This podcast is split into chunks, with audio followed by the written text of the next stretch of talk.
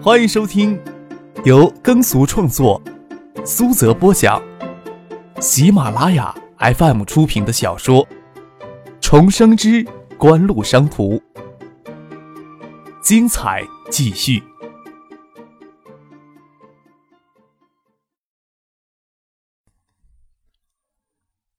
第四百三十集。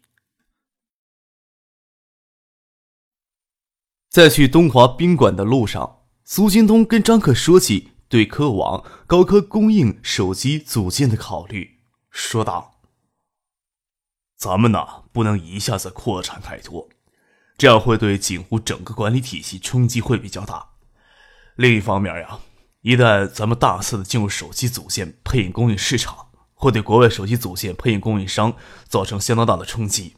近两年内。”手机组件的关税壁垒会给咱们提供一层保护，还有就是低廉的人力资源成本也是咱们的优势。但是，一旦海外手机组件厂商进入国内大量建厂，就会迅速化解咱们这两项的优势。如果在这段时间里，咱们不能弥补技术上的劣势，后期的竞争反而会陷入劣势。咱们要尽可能让这个过程变长，赢取更多长的时间。毕竟，橡树园计划要发挥作用，总需要一段时间的。我想对客户的供应价格要维持在一个相当高的水平之上，逐步有计划的进入手机组件供应市场。在雁归湖畔西岸的东华宾馆为谭云松等人设席宴陈，这边宴席结束，那边东海省政府与建市政府联合办的宴请已经结束。孙尚义、郭延松、柳志成以及随柳志成同台积电脱身抵达建的高级工程技术人员也返回了东华宾馆。张可还与晶圆厂项目另两名主要技术负责人方佑明、蒋经纬见过面。韩云松倒是与他们早就有过数面之缘，只是之前不晓得对方都直接或间接的给锦湖挖到建业来，而且晶圆厂项目的筹备处也暂时安排在燕水园区里。简短的会面之后，张克他们便驱车返回了丽峰园，但这还丢在丽峰园区里呢。进入十月之后，见的晚风微风拂过吹面，会有些微凉。进入校内，骑到梅岭北面，张克还特意停下，将袖子挽了放下来。哎，哎，喊你呢！张克回头看了一眼，谢子霞与陈静站在灯火昏暗的望着这边。啊？张克脚支之地，坐在单车上，看着陈静与谢子佳走过来，笑着说：“东大的梅林呀，里面偷情的学生男女很多，真没有会想到会有人喊我。你怎么也在签业呀？”应景似的，梅林里传出一两声压抑的呻吟。张可无谓的伸伸手，陈静微羞的笑了笑，明亮动人的脸有些微红，示意着往前走。边走边说话。锦湖为什么这么心黑？艾琳把手机模块要价这么高？谢子香叉腰瞪着张克，也不理会他，只是跟陈静打招呼。他刚才的语气明显将自己给疏漏过去了，气势汹汹的模样，却也明秀清丽，另有一番动人的滋味透露出来。张克看了看谢子江，又看了看陈静，还是陈静的身上肉比较多，还都堆积在胸口。腰细细的，手可盈握，倒不晓得陈静怎么看待这事儿。陈静见张克的眼睛在他身上打转，总有些莫名羞涩的感觉。或许是张克的眼神太不含蓄了，他温婉的说道：“我们从联信的南方公司拿到代工包销授权，为联信在东海省市场生产、销售一种型号的手机产品。”联信的南方公司。张克迟疑一下，才想起听苏金东前些天提过这事儿。联信的前身华光电子之前主要做北方市场，组建南方公司是为了加强在东海沿海城市的市场能力。周信东那家伙担任联信南方公司总裁，所谓不是冤家不聚头。上次还跟姚文胜开玩笑问他要不要暗中给周信东这家伙使一些绊子，要叫这小子知道这里是谁的地盘。你们是直接从联信的南方公司拿到贴牌授权呢？嗯，怎么了？陈静问道。没什么，还以为联信是听到了锦湖供应模块组件就不会给你们贴牌呢。张可摇头笑了笑，联信南方公司的权限也真够大的。周兴东背后果然有人，肖瑞明想压他也压不住。怎么了？听玉萍说，联信南方公司的总裁周兴东话语间好像对锦湖带有一些意见，倒是没有拒绝我们为联信代工包销手机。哼，玉萍呀，是个相当的厉害人呐。张可听陈信说起玉萍将这层堡垒给攻克下来，感慨的笑了笑，又说道：“我这个人呀。”四处招惹是非，不晓得跟多少人有过节，还是第一次听说联系的南方公司有人委托代工包销的权限呢。哦，就是这样的，我们已经确认过了，只许可我们在东海省市场内代工销售一款手机型号的。啊，张可淡淡一笑，哎，这个口子开了呀，市场就很难限定了，可能是联信公司内部的约定吧，以经销商区域来划分。但是经销商与经销商之间可以相互有无的。呵，你也晓得这口子开了就很难堵上。我们是第一家，难道看不到第二家、第三家的贴牌商也会紧跟着吗？锦湖难道不想将这个市场先给占下来？季子江睁着明秀的眼眸子，在昏黄的路灯下疑惑不解的看着张克。二零八的报价怎么高了？这些事儿我也不是很清楚，我只是很奇怪呀。你选择跟我们合作，你爸爸的心情会怎么样呀？张可刚刚听到苏英东汇报过这事儿，不过面对谢子江的质问，他还是选择装糊涂。这个不要你管，我爸意思还，我爸一时还气不死，我却要给你给气死了。谢子佳鼓着一边的腮帮子，见张可一推三不知，陈信偏偏还站在一旁，还不帮腔，颇为头疼。知道他从香港回来有好些天了，却死活逮不着他。这时候当然遇到要将问题摊开来谈。比起爱达 i 零八手机的市场销售价格，i 零八模块只给我们留下百分之三十五的空间，百分之三十五的空间要分摊给组装、贴牌、营销、售后、税费几块来分，最终还能挤下多少利润？你莫不是想着让科王高科给锦湖白打工不成？手机贴牌的口子一旦打开，就很难堵上。锦湖恰好可以利用 i 零八手机模块将这个市场抢先占下来。试想一下，就算第二批手机牌照批下来，国产手机不止你们四家，锦湖依然可以通过贴牌商供应手机组件，控制半数以上的国产手机市场。这样的风光你不要？哎，有这样的风光吗？张克笑着问。他晓得谢子乔此时的投机心态比较重，又不能将锦湖的产业策略通盘解释给他听，只有耐着性子听他发牢骚。话说回来，每只爱零八模块向高科科王收取两千六百元的费用，的确有些心黑。不过心黑也是苏金东他们心黑，他还是今天刚刚听到苏金东说起这事儿的。为什么要涸泽而渔？谢子佳气鼓鼓的看着张克。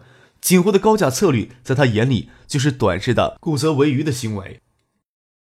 前期不是培育市场更重要吗？还是说特别针对我们科王高科？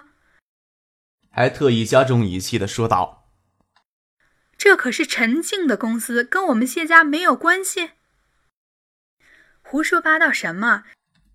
陈信两过谢子家，看似瘦弱的肩头，受不了他刻意将自己与张的关系往暧昧的方向转移。锦湖自有他们的考虑，我们办公司又不是四处靠人情。这么粗的大腿，有机会不抓紧抱一把？谢子江弄得愤怒的嘴唇瞥了张可一眼，却又跟陈信说道：“当然，大家都是陌生人，也就没有办法了。”张可哭笑不得，谢子江怎么比自己还无赖？挑拨离间也没有必要这么明显吧？说话的语气又弱了一分。i 零八的模块组件的具体定价策略都是下面的公司做出来的，我也不可能每件事都跑过去指手画脚一般吧。给你们留出百分之三十五的空间，或许是狭窄了一些。要是你们支付出去的贴牌费用不超过十个点，将工作做细一些，还是有利可图的。当然，你们还可能适当的提高市场售价呀。总之，几乎不会对你们歧视就是了。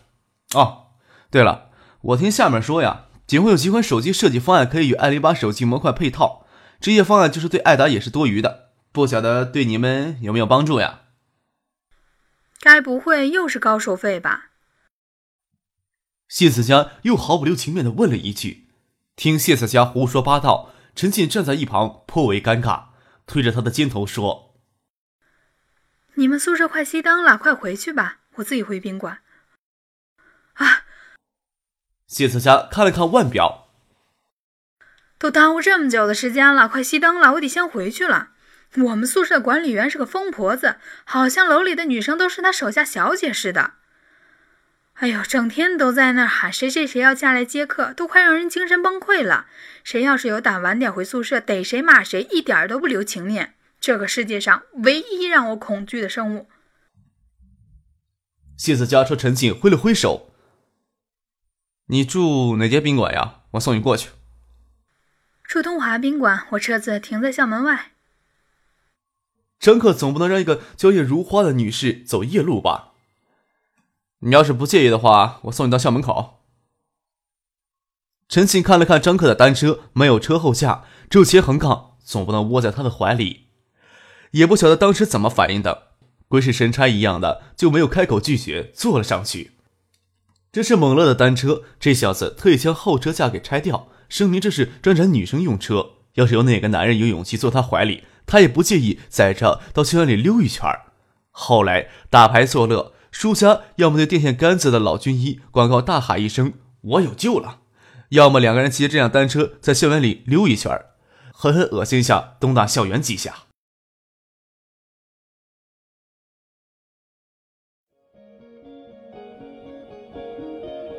您正在收听的是由喜马拉雅 FM 出品的《重生之官路商途》。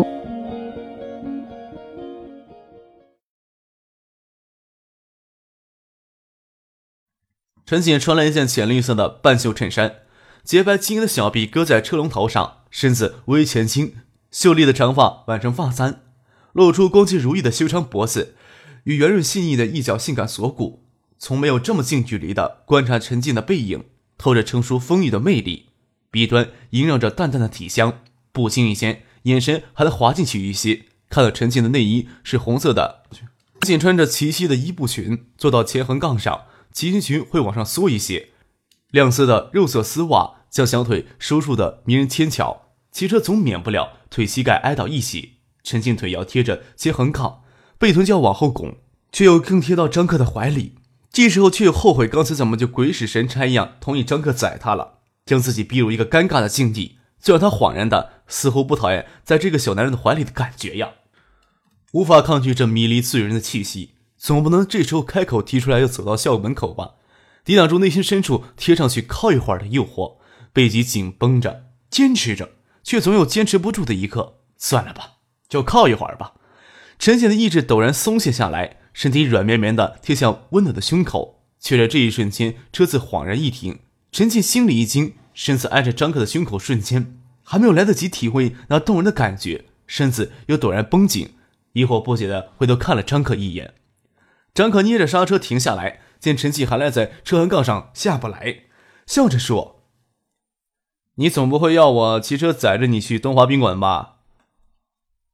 陈静满脸羞红，才发觉已经到了东大校门口，忙不迭逃也似的从张克的怀里钻出来，慌急的朝着停在东大南门广场上的红色奔驰走了过去，也没有胆气回头跟张克说告别或道谢的话，就怕他有看穿自己最后一瞬间的心魂失守。神魂颠倒的开着自己的车回到宾馆，进房间拉着被子，蒙头就将自己娇软发烫的身体罩了起来，似乎这样会让自己完全的隐藏起来。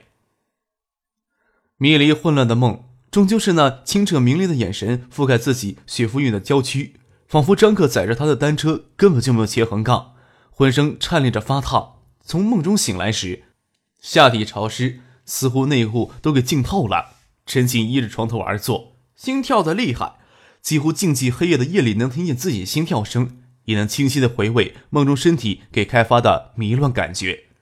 陈庆不敢静依在床头回味春梦涌潮的感觉，就怕自己会沉沦进去。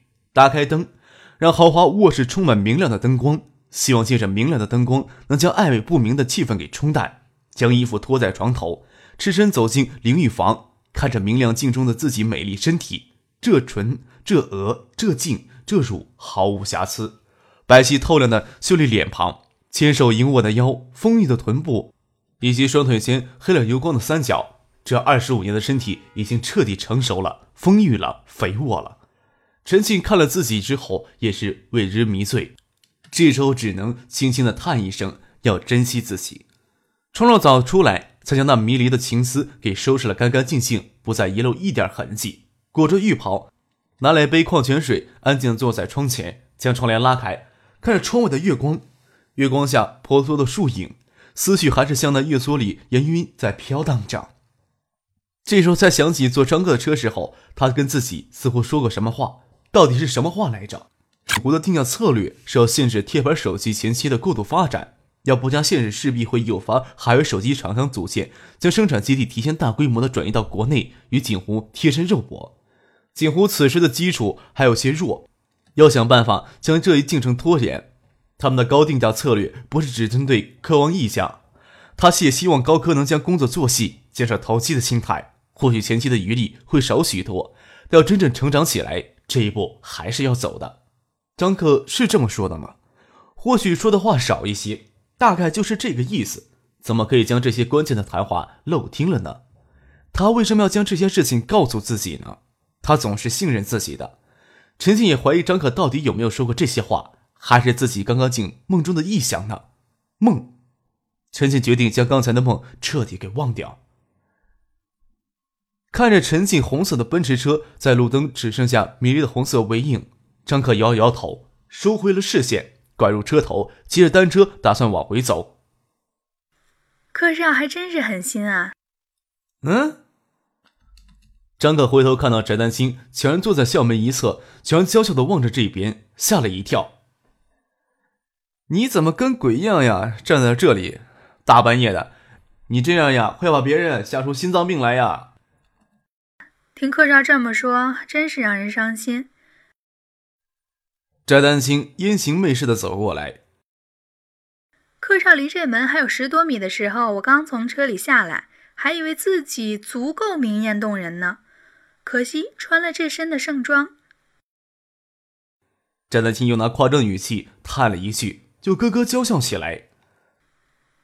赶巧将那个女人可怜仓皇的模样看在眼里，柯少不会想着杀人灭口吧？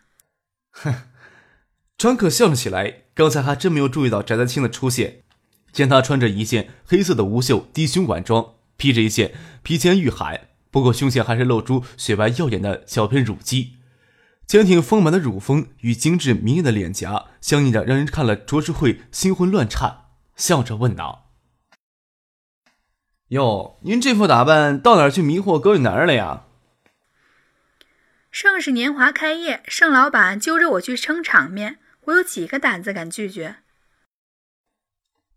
翟丹青笑着说：“哦。”张克想了起来，世纪锦湖娱乐集团旗下的第一家量贩式 KTV 今天正式营业，活动要从下午举办到凌晨。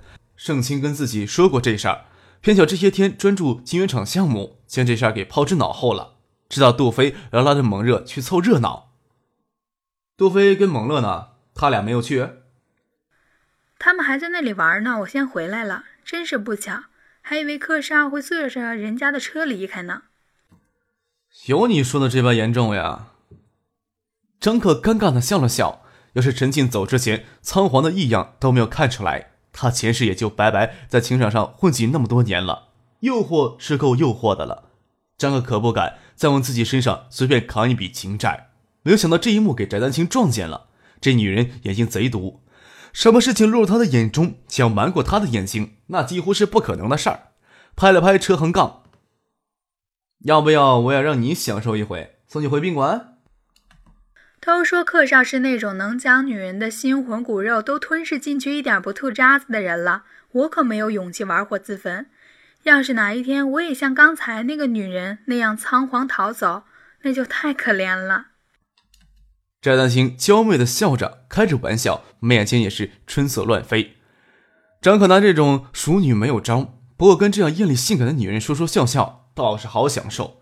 记得他 MBA 春季班入学考试应该刚刚结束，问他考的怎么样，还以为课少将我这个可怜女人都抛到脑后去了呢。就是为了你迟来的关怀，在东大这十多天，我可是卯足了劲儿在温书啊，感觉还不错吧？翟丹青笑着说：“很期待明年春天能与克少成为校友。”张可摸了摸后脑勺，心想眼下已经够添乱的了，他宁可翟丹青不要过来。詹盛清还让他征询意见，要将翟丹青调到建业来负责世纪锦湖在建业的娱乐产业。